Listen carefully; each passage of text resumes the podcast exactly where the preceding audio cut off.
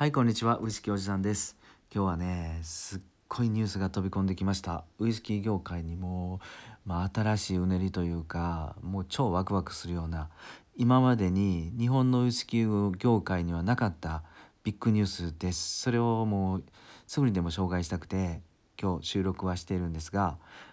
世界初ジャパニーズウイスキーボトラーズの誕生っていうことでもちろん世界初ですよね。日本にボトラーズ会社が誕生したっていうニュースです。あの SNS とかね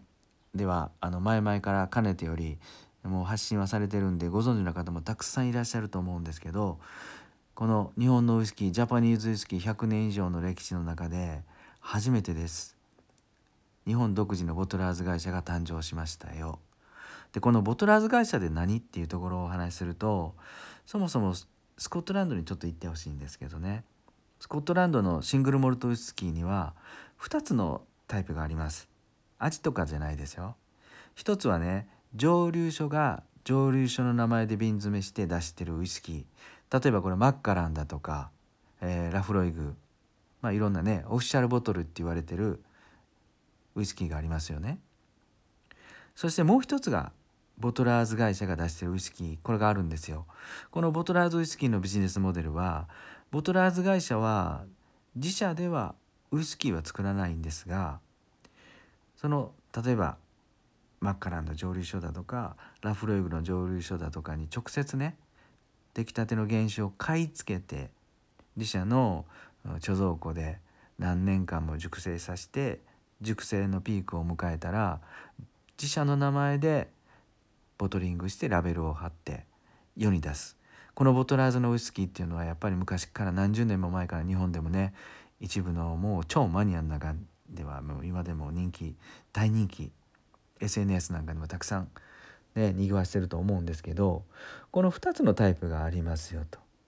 それがボトラーズ会社って言われるところなんですけど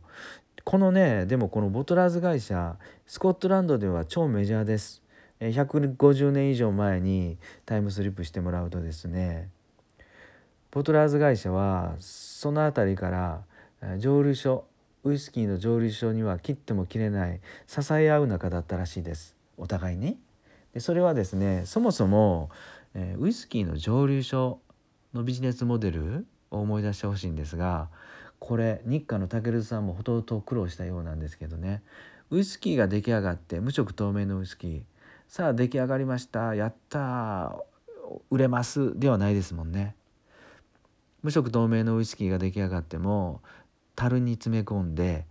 熟成最低3年以上熟成させて世に出さないといけない。じゃないと売れないということなので最低でも3年間はお金になりません。だからあの作って数年間は一銭もお金入ってこないんですよね。これでほとほと昔から苦労していたスコットランドの蒸留所はですねまあお金がずっとない状態でした。常に自転車商業ね自転車操業ね、うん、ここで救いの手を差し伸べたのがボトラーズ会社です。でボトラーズ会社のビジネスモデルっていうのは自分のところではねあのウイスキーは作りませんよね。各蒸留所たくさんの蒸留所から原酒を買い付けてその現象自社のこう貯蔵庫でですね樽詰めして熟成のピークで瓶詰めすると、まあ、そういうやり方だったので蒸留所にとったら作り手にとったら非常にありがたいです。できたらすぐ買ってくれるんで。なのですぐお借りになるので各蒸留所スコットランドの蒸留所にとったらボトラーズ会社っていうのはすごいありがたい存在でありましたよねと。だからもうすでに今から150年以上前からお互いボトラーズ会社と蒸留所はスコットランスコットランドでは支え合い支え合ってですね、えー、ずっとやってきたと。だから蒸留所にするとねお金がすぐ入るのでクオリティの高い材料も仕入れることもできたしボトラーズ会社は自分のところで炉で使う手間も省けながら、えー、良質なね原子も手に入れることができたと。お互いお互い支え合ってずっと150年以上やってきたスコットランドではそんな文化があるんですが実は日本ではなかったんですよね今までね。うん、だから竹通の日課さんは最初苦労してりんごジュースを売ったりねアサヒビールの社長に助けてもらったりしてきたわけですよね。で今回今回初めてですよ日本で初めて富山県からですボトラーズ会社が誕生しました。えーと、立ち上げたのはこのお二人です。モルト山の下野さん。三郎丸蒸留所の稲垣さん。この男性2人若い若い2人はですねモルト山はお酒屋さん。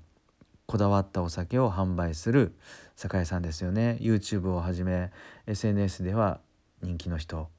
ですごいしっかりした舌を持ってらっしゃるんでいろんな品評会の審査員も得られてると。もう名実ともにしっかりされた方。で三郎丸蒸留所の稲垣さんはですねあの、まあ、何よりあれですよね。何年か前に、えー、ポットスチル普通のウイスキーの蒸留釜っていうのは同性だったにもかかわらず初めて世界で初めて、え、銅以外の材料でねポットスチルを作っちゃったと。そんな新しいことに常にチャレンジする三郎丸蒸留所の方なんですけどこの2人はですねいろんなチャレンジをするだけではなくてやっぱり地元にしっかり地に足をつけて貢献されてるお二人なんですよね。その方が2人で立ち上げたプロジェクト富山県からウイスキーの魅力を発信 T&T 富山っていうプロジェクトでねずっと理想だったボトラーズ会社をとうとう設立してしまいましたと。うん、でこの2人が、あのー、日本のちっちゃなちっちゃなクラフト蒸留所の原酒をね仕入れてきて富山県のこの独自の貯蔵庫でですね熟成させて2人がベストな熟成のピークをしっかり見極めてボトリングして、えー、3年後かに発売するって言ってるんですが、まあ、それまでもうすっごい楽しみですね。っていうところなんですけどじゃあこれねじゃあ3年後やっぱり彼らもですね3年間はお金がないということで多分そういうこととみんなにねこのボトラーズ日本で初めてのボトラーズ会社設立の魅力とかを知ってもらうと思ったんでしょうね。今日からですねクラウドファンディングを立ち上げたみたいです。はいあの詳しくはねあのこの番組の説明欄の概要欄のところにですね詳しい URL を貼っときますんで、まあ、興味ある方は覗いてほしいなと思うんですけど今回、えー、このプロジェクトで一番最初立ち上げと同時に仕入れた、えー、ちっちゃなクラフト蒸留所の原酒が6種類あります。はい、一つは兵庫県の映画島蒸留所そして御嶽蒸留所そして鹿之助蒸留所は鹿児島県ですと。で広島県の桜尾蒸留所宮崎のお鈴山蒸留所そして三郎丸蒸留所のこの3つのね原酒を仕入れて3年後にボトリングして皆さんにリターンするっていう選択肢もあるクラウドファンディングが立ち上がったんですよ。はい、でこの6つの中で好きな蒸留所を選ぶこともできるリターンもそんな種類もあるのでね早速僕はですね兵庫県民でもありのそして20年以上前はこの映画島酒造の映画島蒸留所の社長にですねから樽をもらったんですよ。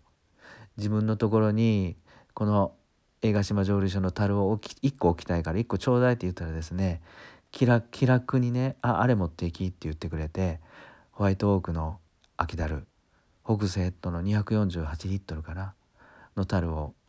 気前よくくれたんでそんなご恩もあってですね早速今回このクラウドファンディングでは映画島蒸留所のボトルをチョイスしてみました。